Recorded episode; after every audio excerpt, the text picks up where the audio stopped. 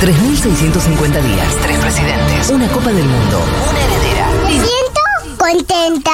y un equipo que se abraza hace 10 años. Seguro la Habana. Futurock FM.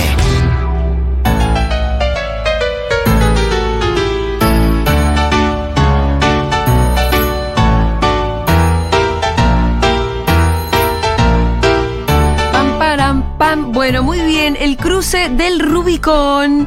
La crisis de los nueve años. No meses. Dos meses. o sea que me faltan muchísimos años para que Rita pase por esta crisis.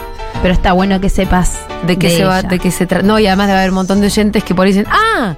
Bueno, porque Era esto. ¿Sabes que los oyentes tienen medio como algo de mandarme, hacer una columna de esto, por favor? Sí. Y algo que me estaban pidiendo mucho era columna de niñas más grandes. Yo hablo Sí, mucho de bebés. Siempre mucho de bebés. Entonces, bueno, traje acá el Rubicón, que es un temón que sucede entre los 9 y los 10 años más o menos. ¿Sí? Si quieren ya me meto a, a explicar. Sí. La analogía, digamos, el cruce del, del río Rubicón, en realidad en la historia tiene como mucho peso porque fue el cruce que dio pie a una guerra civil que hizo Julio César, o sea, el Ah. cruzar desde Galia a Italia. Sí. Sí, él había de Galia a conquistar, era como capo de Tutti, capo gobernador de Galia. Cuando está por cruzar hacia Italia de vuelta, se entera que Pompeyo, que era uno que creo que era como su eh, cocónsul, una cosa así. le había tomado Roma. De historia, como se ve, no- mucho no sé, pero sí sé esto. Y que él no podía cruzar el río armado con su ejército. Si lo cruzaba, estaba declarando la guerra. Y él dijo, che, yo vengo de conquistar Galia, me parece que capaz quiero cruzar el río de Soy vuelta Julio a Italia. César, papá. Soy Julio César, a mí me quiere todo el mundo. Sí, hay, hay muchos que no, pero muchos que sí. Entonces, Pero esto es porque le, le tomaron, le tomaron Roma cuando él se iba, fue de conquista. Exactamente. Si volvés, volvés desarmado. Exactamente, volvés desarmado. Y él dice, si yo vuelvo desarmado, a mí me matan. Y si Sí. yo vuelvo armado, estoy declarando la guerra. Entonces, supuestamente ahí, Julio César es cuando dice esta frase, la suerte está echada, que se le adjudica, Ajá. y dice, lo vamos a cruzar igual. Bueno, cruza, y eso obviamente en la vida de César y de la historia. Sí, ¿cómo termina? Muy importante. Lo matan a César, eso se. se Sí, pero en ese momento le va bien. Ah, con el cruce del Rubicón le con fue eso bien. le va muy bien. Le va muy bien, se termina de convertir ahí en Julio César, ¿sí? Sí.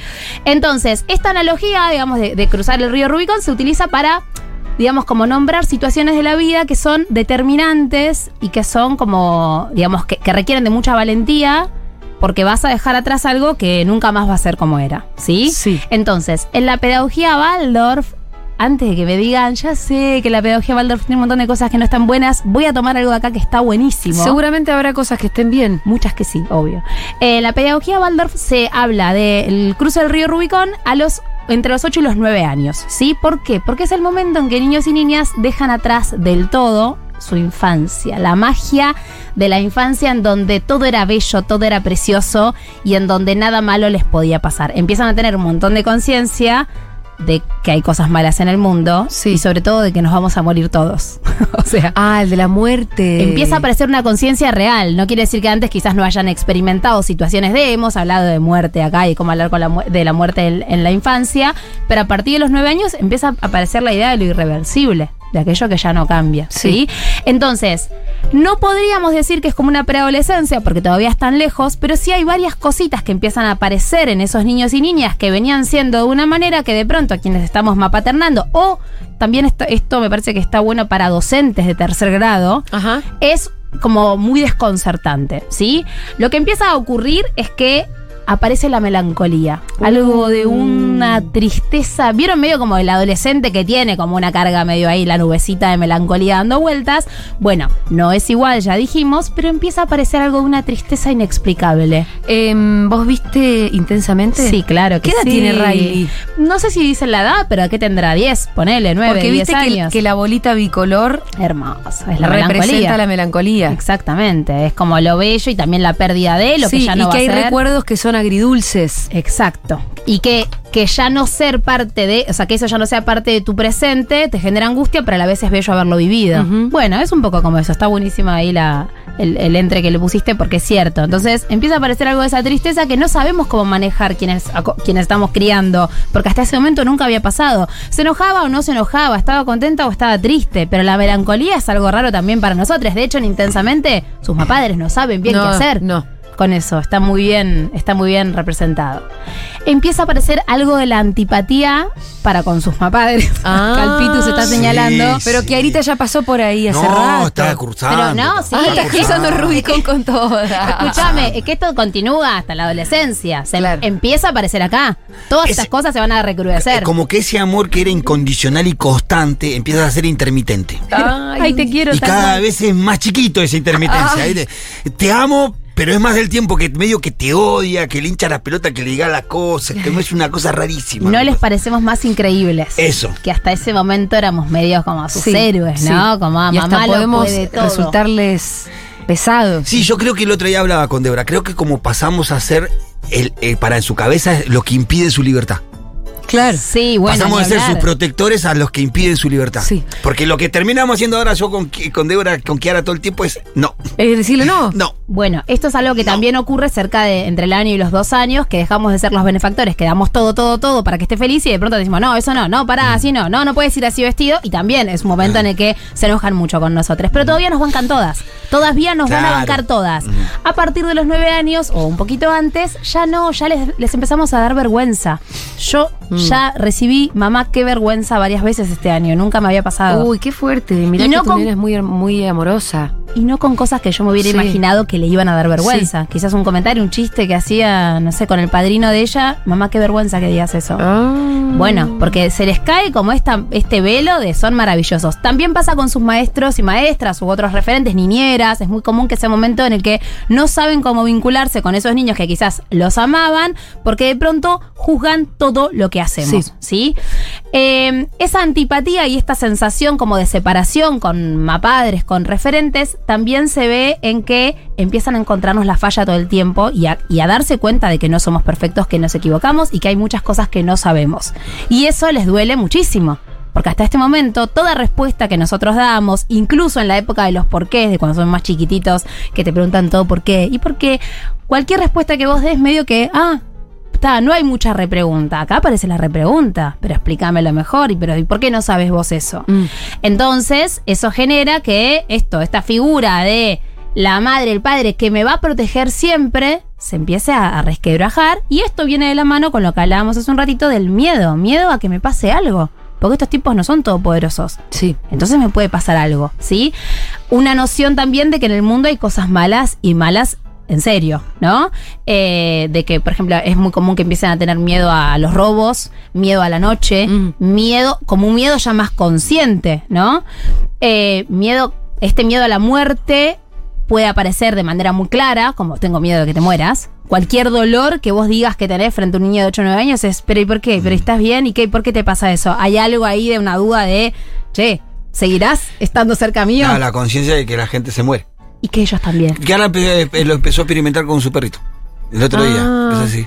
Mm. Se va a morir. Y me dijo, no, me dijo, yo no quiero que se muera mi perrito. ¿Qué edad tiene el perrito? Oh, Tiene ocho añitos. Ah, bueno, le quedan unos. Es chihuahua, así que. Un caniche, digo, es un caniche de caniches que. tiran? Sí, como 14 años, 15. Bueno, Y- claro. Pero eh, ahí yo digo, Kiara va a experimentar la relación con la muerte con este Es perrito. que la certeza de la muerte es algo que nos marca para siempre. Una, una vez que nos damos cuenta que todo se termina, seamos buenos, seamos malos, todos tenemos el mismo final, es una certeza un poco dolorosa de asumir, ¿sí? Es también una época en la que empiezan las preguntas de cómo funciona el mundo y de la historia. Es muy común que quieran saber de nuestra historia y de la historia de esto, ¿no? Sí. Contame de los griegos. Es el momento en que se empiezan a interesar por esas cosas. Ah. De los griegos, los romanos, como quiero los dinosaurios, quiero entender un poco cómo, cómo llegamos hasta acá. Eh, al cuestionarnos y, a- y al marcarnos los errores, también a nosotros nos desconfiguran porque no sabemos bien cómo reaccionar ante eso. Cuando nos marcan en una falta que tienen razón, eso nos hace como, por lo general, reaccionar medio como, bueno, como a la defensiva. A la defensiva. Y eso también resquebraja bastante el vínculo, Sí. o pareciera que eso va a res- resquebrajar un poquito el vínculo, porque estamos siempre un poquito estresados, porque todo les molesta, todo nos cuestionan. Eh, empieza a aparecer la idea de la justicia, esto no es justo, no es justo que hagas esto conmigo y con mi hermano otra cosa, no es justo que la maestra le habló así a mi compañero y a mí no. ¿Sí? Empiezan a, a analizar los comportamientos de las personas adultas que los rodean, Y ya no solo para claro. con ellos, sino Sí. también para cómo se comportan con los demás. Sí. Y entonces empiezan a comparar. ¿Quiere más al otro que a mí? eh, es más importante en su vida el otro que yo. Y si O hay hermanos, ni hablar. O si no, la variable de esa dice, ¿por qué vos haces eso y yo no? ah, bueno, Están también. atentos a eso, ¿no? Eh, ah, que ahora está muy... Ah, pero, bueno, vos sí sí. podés ver tele hasta tarde. Ah, o- pero vos le dijiste decir, o si no la otra que es mentira. Cuando Ah. estás hablando delante de otra persona, no me traté como mentiroso. Bueno, mentira, dice, no, ¿cómo mentira? Te, te Sí. dejan, te dejan Sí, re blanco. che, igual Aldi, yo siento que Rita está cruzando el Rubicón desde ahora. Porque Rita es como está niña, son niñas, digamos, como muy avanzadas. Les va a pasar Te igual, juro que mucho todo lo que me estás clara. diciendo lo estoy viendo ahora.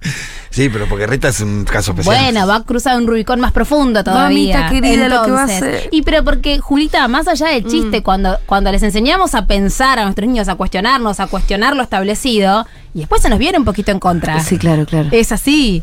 Hay Eh, que amansarla un poquito. Ahí, ahí, ahí, ahí aparece la frase, porque yo lo digo. Porque yo lo digo ¿O tal no? cual. Ahí aparece la frase, porque yo lo digo. Esta es la a que estamos veces- empezando con Kiarita. No, No, pero por- lo que porque pasa- soy tu papá y lo digo A yo. mí Rita Yo ya me la, la usó en mi contra. Sí. El porque sí. Ah. Bueno. Porque yo lo digo, no, pero a vos no, no, vos no, No tenés la autoridad, no Bueno, funciona con vos. Está buenísimo porque de eso vamos a hablar ahora llegando al final. ¿Cómo nos paramos frente a estos cuestionamientos? Porque ¿qué es? ¿Te doy toda la autoridad porque estás creciendo y sos inteligente? No, claro que no. Otra certeza que aparece es la certeza de la soledad. Estamos solos, así estemos acompañados. Si a vos estás triste, estás triste vos y tu soledad. Si a vos te duele algo, te duele solo a vos. Por supuesto es mejor estar acompañada, pero la certeza de la soledad también es una carga que, que todos tenemos. Ay, ¿no? Alana, me estás empezando a angustiar a mí. Sí, es medio triste esta columna. Yo hoy cuando la, la jodida. pensaba. Es que real la columna. Esos momentos que pasan. En el momento te angustia, pero ven. A mí me, me- ahora yo me estoy acostumbrando un poco a- al rechazo de Kiara. Oh. El otro día le fui a dar un beso y me puso una cara Ay, que me reasusté. Y va, me preocupé. Fui y le dije a la mamá, "Che, ¿sabes la cara que me puso Kiara? Capaz que. ¿Por qué no pregunta por ahí? Si algo que le molesta. Por ahí le veces. Y después. Bueno, o sea, puede ser, pero por, ahí que tocas no. algo que viste, o por ahí hiciste una actitud que a ella Sí, la- sí. la- No, después era que. No, porque recién me levantaba. Bueno, es, es- esa sensación, esa certeza de la soledad y la muerte, que es un poco triste, eh, también se puede ver en miedos muy pavos, como que vuelven miedos que antes no tenían, o que ya habían superado. Miedo a la oscuridad, miedo a esto a que se haga de noche, no, quédate hasta que me quede dormida, cosas que quizás ya no, no pasaban, y eso también nos asusta porque si no tenemos esta data nos parece que está teniendo una regresión. Como si dormía sola desde los cuatro años, de pronto me pide a los ocho, que me quede al lado hasta que se duerma. Está mal, no lo tengo que hacer. No, bueno, tiene que ver con esto, ¿no? Con este miedo a la pérdida. Entonces, vamos a ver. Portazos, enojos, Uh, escenas tipo de Andrea Luca. ajá. No, drama, me, me drama. quiero, me quiero ir de esta casa, te odio, nadie me quiere, nadie me entiende, empieza a aparecer eso, pero no una persona mini, no en un adolescente, entonces es muy raro, ¿sí? Empezamos a ver cómo oscilan entre juegos de niño pequeño, de, no sé, juego a que soy tal cosa, Sí. a, eh, ay, qué aburrida, esa- esa animación para nenes es re aburrida, no me gusta. Claro. ¿No? Pero que no están en un- ni en un lado ni en el otro. Y eso también genera angustia. No son ni los niños pequeños que quieren jugar a ser princesa, ni tampoco son preadolescentes todavía. Entonces, es- ese cruce justamente causa mucho dolor e incomodidad. La parte linda. Que están creciendo Sí, y la confianza y la autonomía están en pleno desarrollo y si acompañamos amorosamente es un momento muy importante. Es que a veces te dicen cosas muy ingeniosas que vos decís, ¡fuah, qué grande que estás! A veces te hacen comentarios que vos decís, mirá, ¿de dónde sacaste eso? Bueno, justamente que aparezca algo más de la palabra y de la charla y del diálogo así un poquito más jugoso tiene que ver con esto, ¿no? Con este momento en el que ya empiezan a tener sus propias ideas sobre el mundo, que son ideas re profundas. Sí, que vos te quedás a Son ideas re interesantes. Sí, sí. Y ahí puedes empezar a tener una charla que de pronto te, te sorprendes charlando en serio con ese niño o esa niña, ¿sí? Em, ¿Qué hacer y qué no hacer en este momento? Es bastante cortito. ¿Qué hacer? Bueno, lo que decimos siempre acá, validar las emociones, entender, primero entender que es normal, sí, que excepto que todo esto que yo digo se potencie y sea todo el tiempo y sea insostenible la vida en familia, bueno, estamos dentro de lo esperable de la etapa. Validar esas emociones, tratar de no decir no puedes tener miedo, no seas chiquilina, no seas infantil, cómo, o sea, no no decirle que lo que está haciendo es no ser, digamos, un niño o niña de esa edad. Eh, y más, más que hablar, preguntar. ¿Y por qué te da miedo? ¿Y de qué tenés miedo? ¿No? Como de empezar a escuchar. Ya nos llegó el momento de empezar a callarnos un poquito la boca y escucharlos a ellos. Ay, me acordé de la de ayer. ¿Cuál fue? Fuimos al, fuimos al doctor. Y después había que llevar, la, la estaba llevando a la escuela. Y Rita, su niñera le regaló un relojito. Sí. Y ella se, se lo olvidó. Entonces empezó, ¡Ah! mi reloj. No, y empieza a hacer su berrinche porque se había olvidado el reloj. Le digo, Rita, pero ¿qué importa? Me dice, No voy a saber la hora. Era re importante. Qué hermosa. Pero imagínate que no sabe claro, leer la hora. leer la hora, por eso- Entonces yo qué le iba a decir, pero Rita, si es todo un verso. No le iba a decir eso. No. Le digo, pero Rita, primero, ¿por qué es tan importante que vos leas la hora? Tengo que saber qué hora es en la escuela. Bueno, pero le puedes preguntar a la seño. No, porque todo el mundo me pregunta la hora y ahí te empezás a dar cuenta que había, Ah, ella había una armado- dinámica. Claro, ella es importante con Era el la reloj. nena del Se reloj. sentía importante con el reloj. Claro, los ya había- compañeritos le deben decir, ¿a qué hora nos vamos? No, Rita?" y había nenes que le dicen, no tenés que traer el reloj todos los días, porque ya les empecé a hinchar las pelotas que tenía el reloj. Bueno, tenemos demasiados mensajes. Quiero escuchar.